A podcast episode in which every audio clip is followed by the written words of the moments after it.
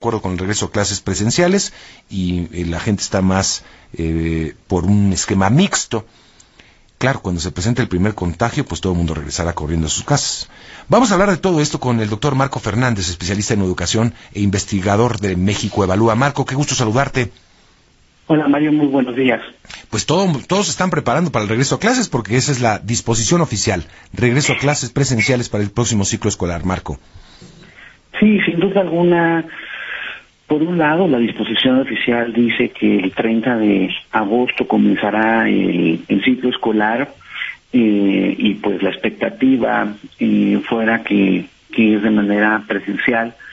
Sin embargo, a pesar de que el propio presidente de la República ha insistido que, que es eh, imprescindible que ese 30 de agosto regresemos de manera presencial, como bien apuntas, pues la situación de la evolución de los contagios derivados de la variante Delta, en donde pues se está observando un incremento ahora de pues de, menores de edad este y de jóvenes afectados por por esta variante que tiene la característica pues que son precisamente el grueso de la población que no está vacunada pues obviamente pues esto pone en duda si va a ser posible este regreso.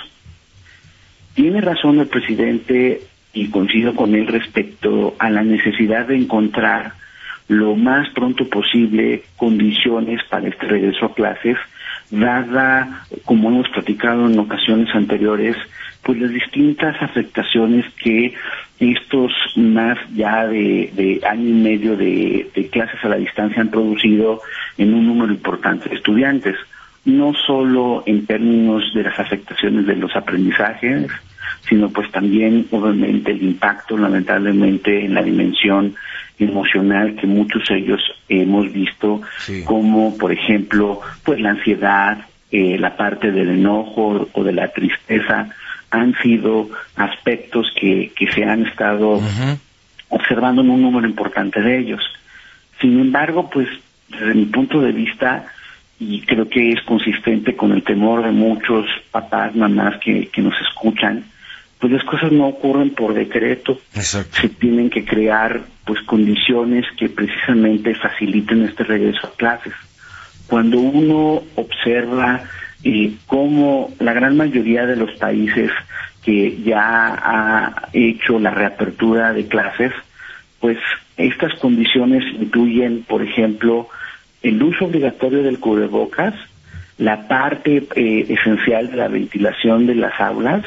Un elemento básico es poder realizar pruebas aleatorias para detectar los denominados casos asintomáticos en donde estas pruebas se hacen incluso entre los propios eh, estudiantes. Y cuando uno ve, por ejemplo, los recursos que el gobierno destina para este rubro, pues es muy frustrante porque no aparecen por ningún lado, ¿no? O sea, nos dicen, yo en el relampagué, y digo, no, pues a ver, mejor hagamos políticas públicas para que esto sea posible. Sabemos, por ejemplo, Mario, tú cuando haces el recorrido a lo largo del país, que las tasas de contagio son diferenciadas no solo entre entre las propias entidades federativas, sino al interior de las mismas. Eso implica, obviamente, que pensar que hay una sola ruta de regreso, pues es absurdo, sino son rutas que se calibran de acuerdo incluso a las propias condiciones de la evolución de, de los contagios. Y otra vez, cuando la semana pasada, por ejemplo, se reúnen pues nuestras más altas autoridades, los gobernadores con la secretaria de Educación, el subsecretario de Salud, la secretaria de, Gobernación, pues no se le informa a la sociedad, oigan, a ver, estamos viendo estas estas estas eh, eh, políticas diferenciadas, eh, pudimos aprender, por ejemplo, de estados que han hecho pilotos para el regreso, como por ejemplo eh, Jalisco, Guanajuato, Sinaloa, que jaló, que no jaló, nada. sí, no, bueno, lo que hemos hecho es más bien cambiar los parámetros que del principio, ¿no? Es decir, nadie se esperaba una pandemia. En eso, ¿no? Nadie se esperaba que tendríamos que suspender las clases o hacerlas eh, virtuales. nadie se esperaba estar en su casa más de un año eh, en este confinamiento.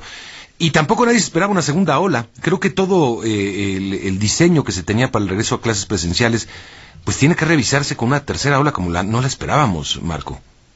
Sin duda alguna. Y, y la verdad es que es muy preocupante cuando, por ejemplo, en la propia Ciudad de México, vemos que la autoridad ni siquiera se pone de acuerdo en qué semáforo estamos y no importa el semáforo, no hay cambio respecto a las actividades que, que esto implica.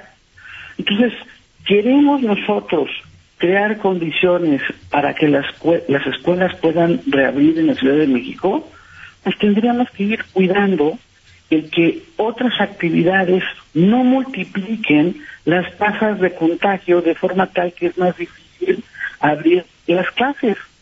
O sea, esa es la parte que a mí sí me parece ya de un absurdo mayúsculo. O sea, cuando tú ves lugares como la propia Ciudad de México o la región metropolitana de Monterrey, que están sus hospitales a punto de llegar a los máximos niveles, pues obviamente que son condiciones que tú tienes que tomar en consideración para decir, híjole, o sea, si, si abro las escuelas en estos lugares en particular, ¿cuál es la probabilidad de que esto pueda todavía ocasionar una situación peor?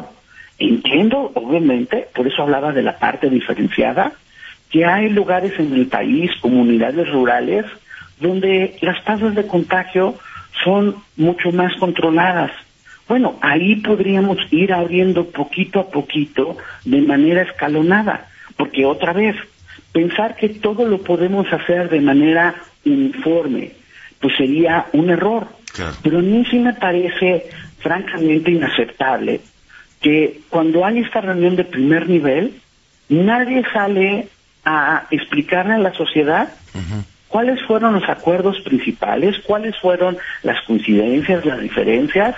O sea, sí me parece que en una sociedad democrática, en donde el tema, uno de los temas centrales es cómo realmente poner al centro la educación como una, una, como una prioridad, dado además los efectos negativos del COVID, pues lo que esperaría uno es que sus autoridades ejerciendo su liderazgo expliquen este tipo de políticas diferenciadas. Oigan, fíjense que tenemos esta, esta partida extraordinaria para poder hacer, no podemos hacer en todas las escuelas, pero vamos a hacer pruebas aleatorias para como parte de los protocolos, protocolos. Estamos dando cubrebocas, no podemos dar a los 36 millones de, de alumnos cubrebocas, pero entendemos que hay comunidades densamente pobladas con pocos recursos, en esas escuelas estamos dando estos cubrebocas. O sea, el tipo de, de, de, aspectos básicos. Oigan, miren,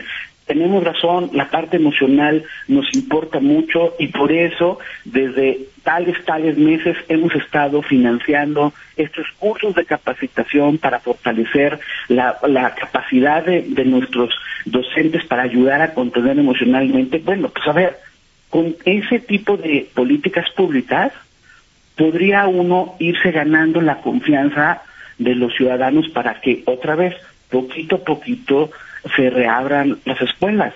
No podemos, entiendo, permanecer en, en el aspecto cerradas al infinito, pues uno lo observa en el mundo de 210 países, prácticamente ya son solo ocho países, la última actualización por parte de la, de, de la UNESCO, nos dice que solo ocho mantienen sus, sus aulas cerradas.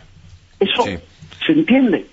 Pero obviamente a la luz de, de un rebrote como el que estamos hablando, pues ¿dónde están otra vez las acciones de la, sí, sí, autoridad. ¿Y dónde está la autoridad hablando y dando comunicados concretos y muy contundentes a la ciudadanía? No los tenemos hasta ahora, pero pues estaremos... Yo estoy seguro que, que, ustedes, como muchos de tus compañeros en los medios, han tocado la puerta de la SED no, bueno, para tratar de, hablar y mutis ni pandis no quieren decir nada.